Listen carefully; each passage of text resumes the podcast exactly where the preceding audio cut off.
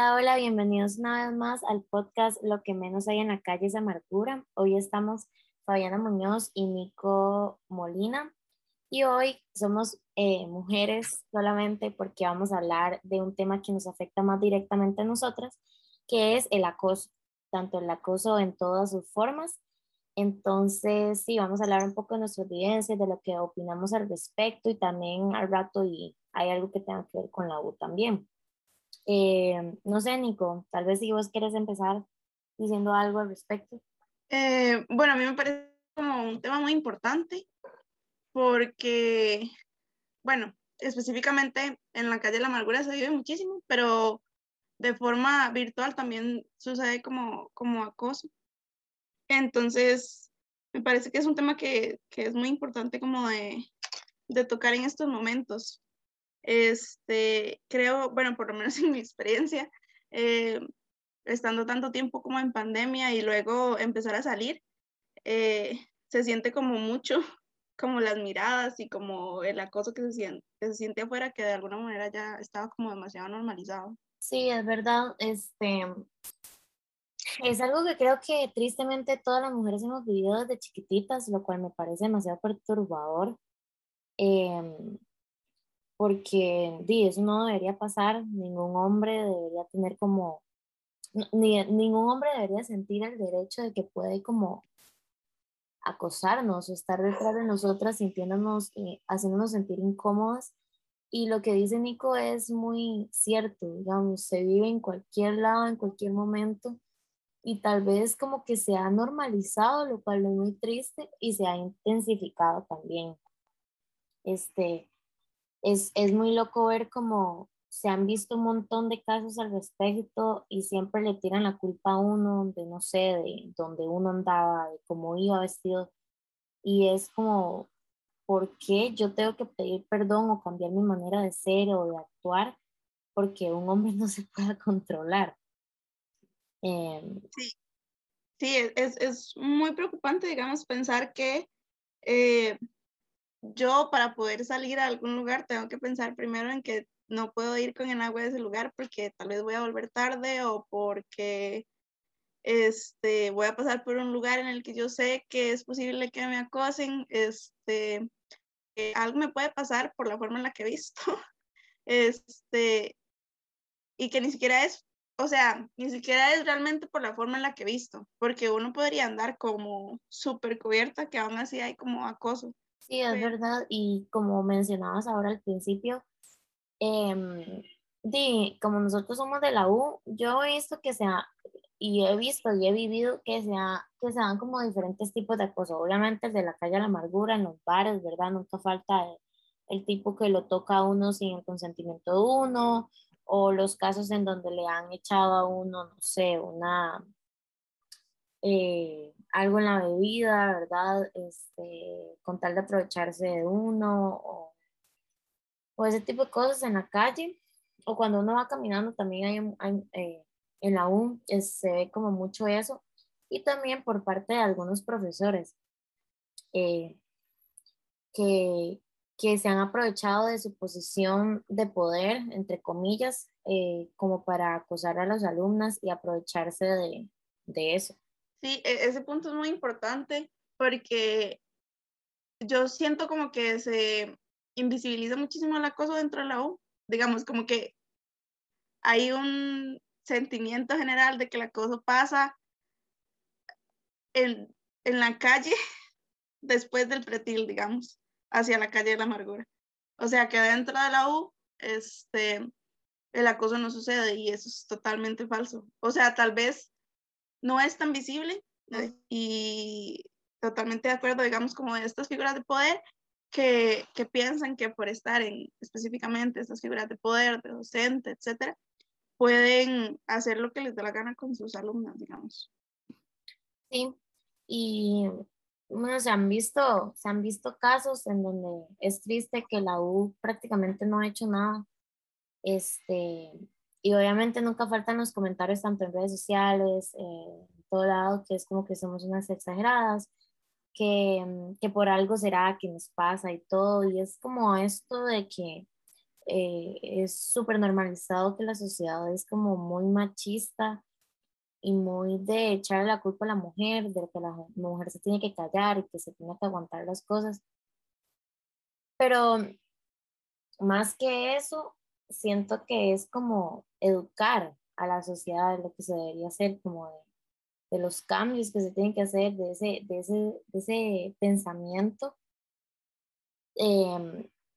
porque a veces eh, hasta uno mismo llega y dice como, sí, la verdad fue mi culpa por quedarme en tal lado, sí, porque fue mi culpa,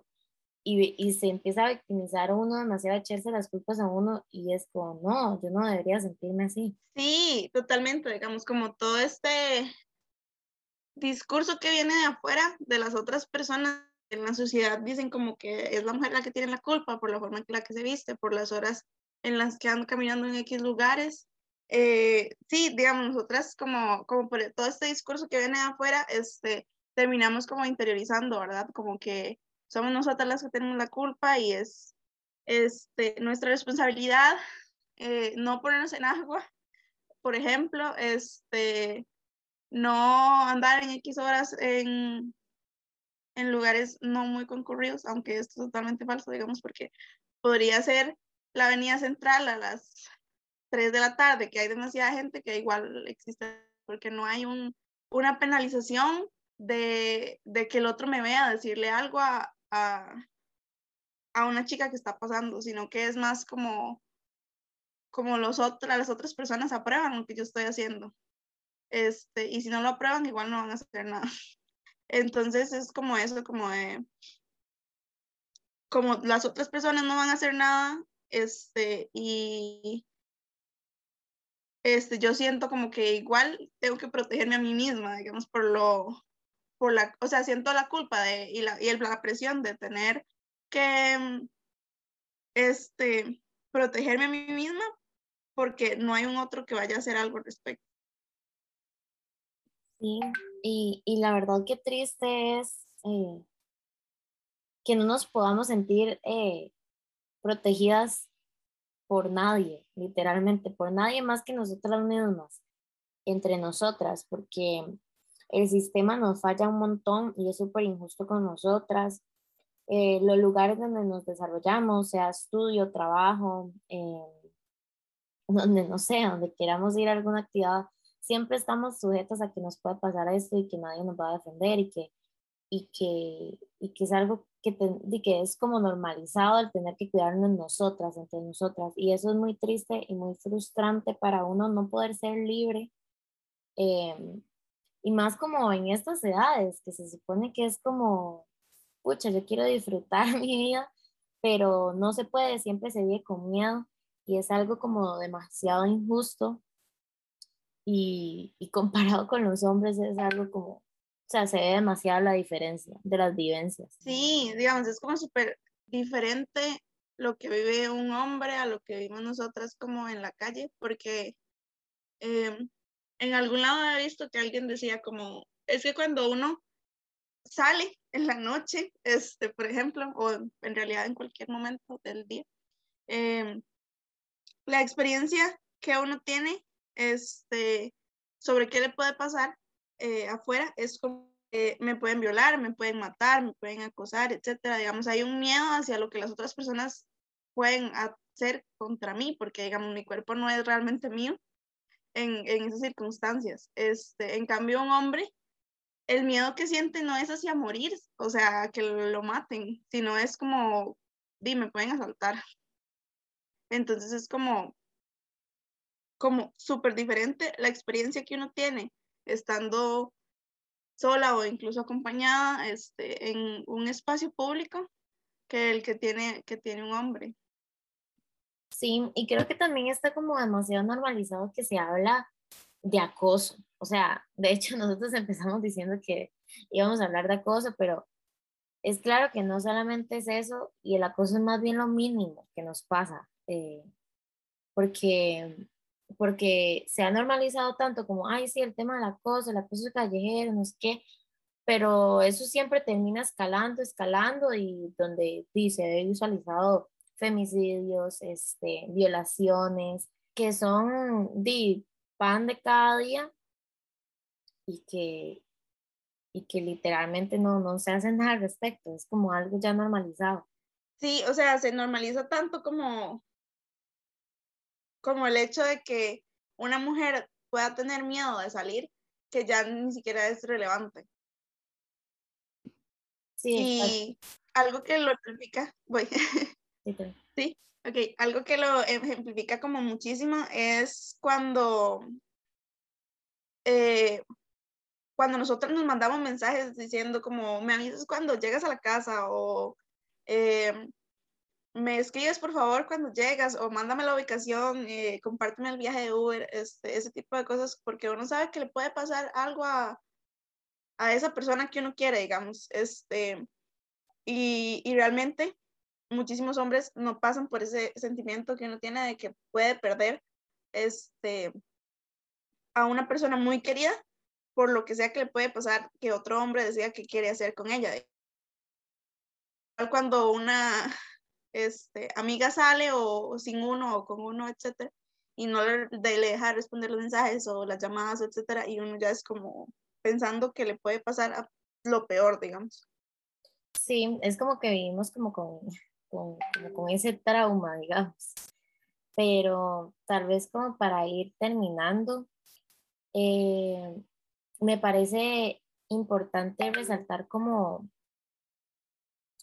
como, lo, como lo, que, lo que se debería hacer al respecto. Siento que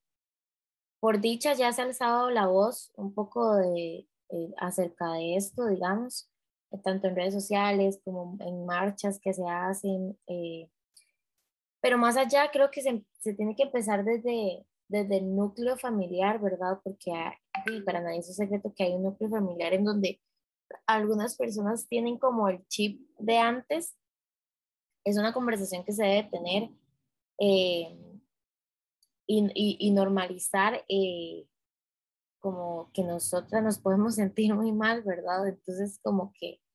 para mí es eso, como hablarlo de, de adentro para afuera porque si no se cambia desde la familia, este,